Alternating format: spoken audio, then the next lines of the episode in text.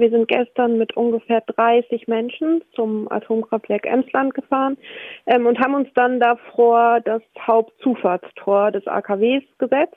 Die Polizei war auch schon vor Ort, aber die war dann sehr überrascht darüber, dass wir tatsächlich nicht zu der angemeldeten Mahnwache gingen, die da auch vor Ort war, sondern uns dann einfach äh, tatsächlich vors Tor gesetzt haben. Ähm, genau, aber wir waren gut vorbereitet, insofern haben wir das gut hinbekommen und saßen dann da ungefähr zwei bis zweieinhalb Stunden und haben da unsere Warnblockade durchgeführt ähm, und haben die dann äh, mittags selbstbestimmt beendet. Wie war das Verhalten der Polizei? Auf Twitter habe ich gelesen, dass ähm, ja sehr viel, ein sehr großes Polizeiaufgebot da war. Also da ist die Rede von einem Polizeihelikopter, 30 großen Polizeiautos, auch einem Gefangenentransporter. Ähm, wurde das alles genutzt und gab es da Eskalationen von Seiten der Polizei? Genau, also die, die waren sehr gut vorbereitet. Die hatten äh, sehr viele PolizistInnen da und eben auch sehr viel Gerät. Ähm, aber äh, genau, das mussten die nicht nutzen, ähm, weil äh, dazu gab es gar keine Notwendigkeit und wir sind da einfach so entschlossen vors Tor gegangen, dass es dann auch zu spät war, um uns davon abzuhalten und der Helikopter ist einfach über uns gekreist. Ähm, genau, aber da gab es überhaupt keine Notwendigkeit, das irgendwie zu benutzen. Insofern ähm, ja, haben die äh, das alles nicht gebraucht und es ist alles gut abgelaufen und die Polizei hat sich dann im weiteren Verlauf auch relativ zurückgehalten.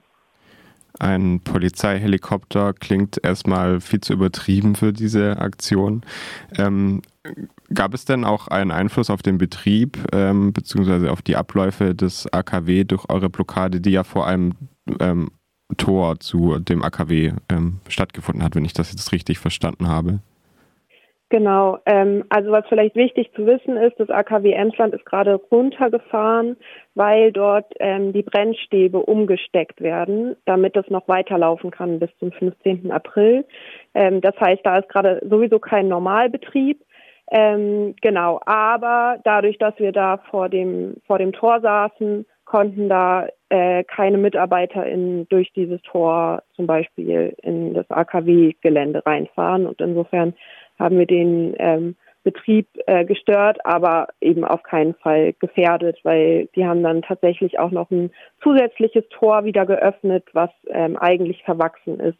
Insofern, genau, gab es keine Beeinträchtigung in der Sicherheit des AKWs, aber wir haben da ein deutliches Zeichen gesetzt, dass das nicht einfach so laufen kann in unserem Namen. Du hast schon ab angesprochen, die Laufzeitverlängerung, ähm, die war ja auch schon Thema in der Anmoderation, aber genau das AKW Emsland in Lingen ähm, soll eben bis zum 15. April 2023 weiterlaufen mit einem Beschluss des Bundestags, der im Oktober äh, ja, gefasst wurde mit der offiziellen Begründung des russischen Angriffskriegs auf die Ukraine und der Versorgungssicherheit. Davon betroffen ist auch ähm, das Kraftwerk ISA 2 in Bayern und Neckar-Westheim 2 in Baden-Württemberg. Ja, wir hatten schon einmal gesprochen, da hattet ihr eine Warnblockade vor dem AKW Neckar-Westheim durchgeführt und auch auf das große Sicherheitsrisiko durch die ähm, vielen entdeckten und wahrscheinlich auch unentdeckten Risse im ähm, Reaktor hingewiesen. Wie ist denn konkret das, äh, beim, das Sicherheitsrisiko beim AKW Emsland? Gibt es da irgendwelche äh, Erkenntnisse? Äh, also soweit ich weiß, äh, wurden da jetzt noch keine Risse entdeckt, aber das Sicherheitsrisiko von einem Atomkraftwerk ist einfach insgesamt sehr hoch und viel zu hoch.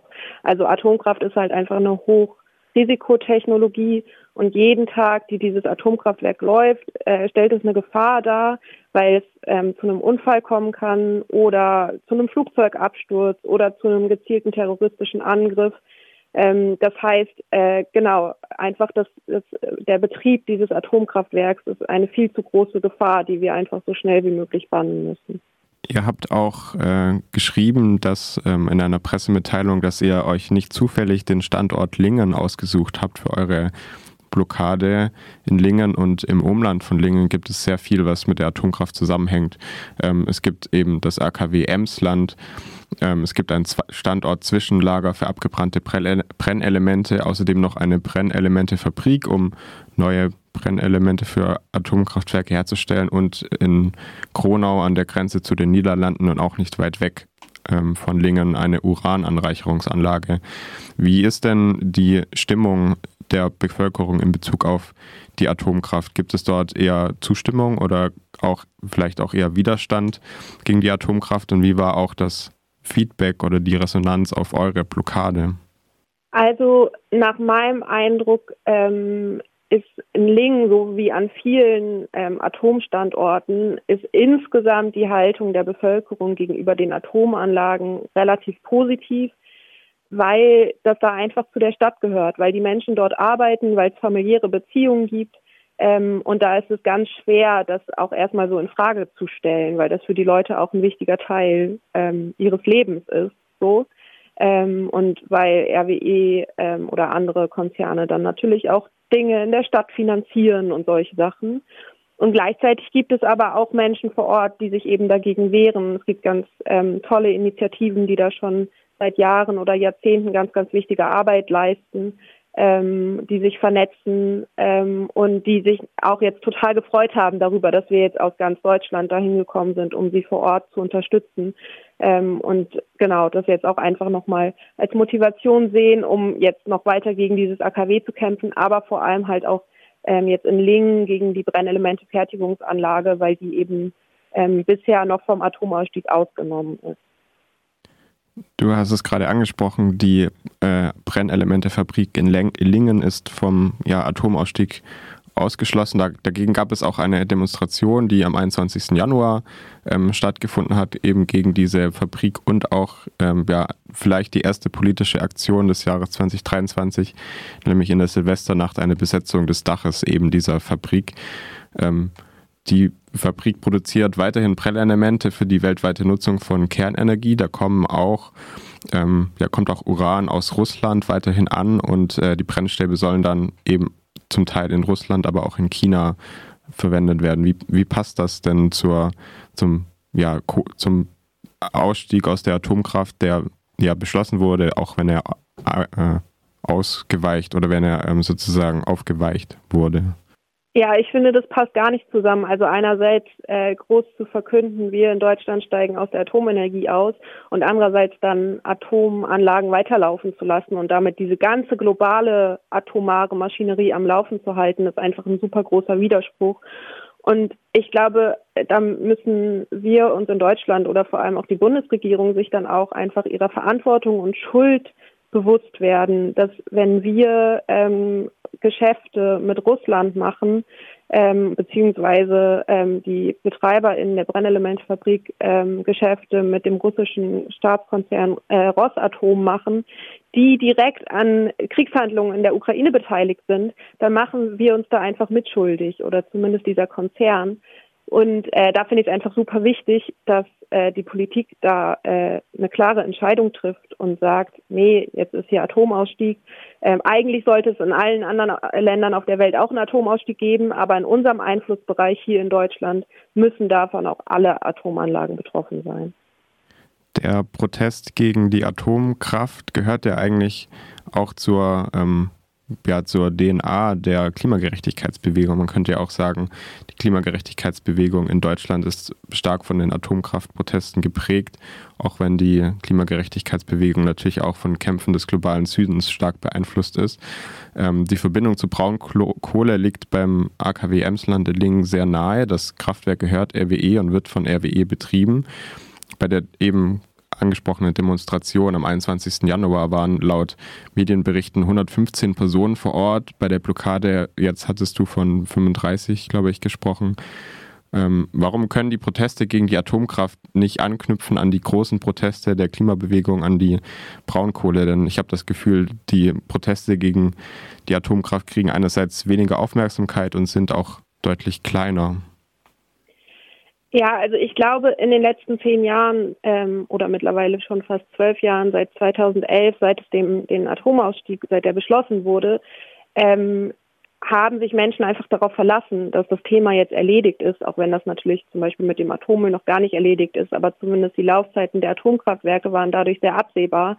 Ähm, und da haben sich dann Menschen in der Klimagerechtigkeitsbewegung total berechtigterweise auf ein anderes Thema konzentriert, was ja auch super wichtig ist, ähm, insofern war das in den letzten Jahren einfach nicht so ein großes Thema.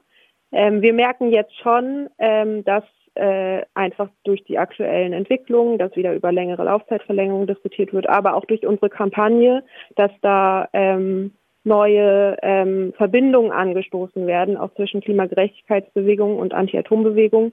Weil wie du schon sagst, ist es genau so, dass die, Anti äh, dass die Klimagerechtigkeitsbewegung ähm, auch zum Teil aus der Anti-Atom-Bewegung entstanden ist und dass es da eigentlich sehr viele Verknüpfungen gibt. Wir finden das natürlich auch schade, dass jetzt die Anti-Atom-Bewegung in Deutschland gerade nicht so stark ist wie die Klimagerechtigkeitsbewegung. Aber wir sind uns auch bewusst, es gibt einfach eine bestimmte Anzahl von Menschen in Deutschland, die sich politisch äh, engagieren können oder möchten. Und es ist einfach großartig, dass in Lützerath zum Beispiel gerade so viele Menschen aktiv waren, dass da 35.000 Menschen zu einer Demo gekommen sind. Ähm, und da können wir nicht erwarten, dass die jetzt auch alle gleich wieder ähm, gegen Atomkraft sich einsetzen, sondern wir sehen das so als Aufgabenverteilung in den Bewegungen. Ähm, aber wir würden uns natürlich auch wünschen, wenn das jetzt mit den Laufzeitverlängerungen tatsächlich ernst wird, wenn wir noch eine richtig große Blockade machen müssen, dass wir dann mehr Leute werden. Da kommen wir zum Stichwort Warnblockade mit dem Fokus auf die Warnung. Eine Warnung kann es und ja, kann ja immer ein erster Schritt sein, muss nicht, aber es ist vielleicht ein erster Schritt. Was kommt denn dann nach der Warnung? Genau, also wir haben jetzt zwei Warnblockaden gemacht, eine in Neckar-Westheim und eine in Lingen. Ähm, und wir verfolgen jetzt einfach gerade die Diskussionen, wie die sich entwickeln. Und ähm, sollte es in den nächsten Wochen äh, so aussehen, als würden diese ähm, Stimmen noch lauter werden, dass es langfristige Laufzeitverlängerung geben sollte, dann werden wir eine größere Aktion machen. Und bei den Warnblockaden war jetzt ähm, schon für uns ein Fokus darauf, dass sie vor allem symbolisch sind und ähm, starke Bilder schaffen und wenn es aber notwendig sein ähm, wird, dann werden wir einfach mit sehr, sehr viel mehr Menschen wiederkommen und äh, eingreifendere Aktionen zivilen Ungehorsams machen, ähm, um einfach klarzumachen, wer hier von Laufzeitverlängerungen träumt, muss einfach mit Widerstand rechnen.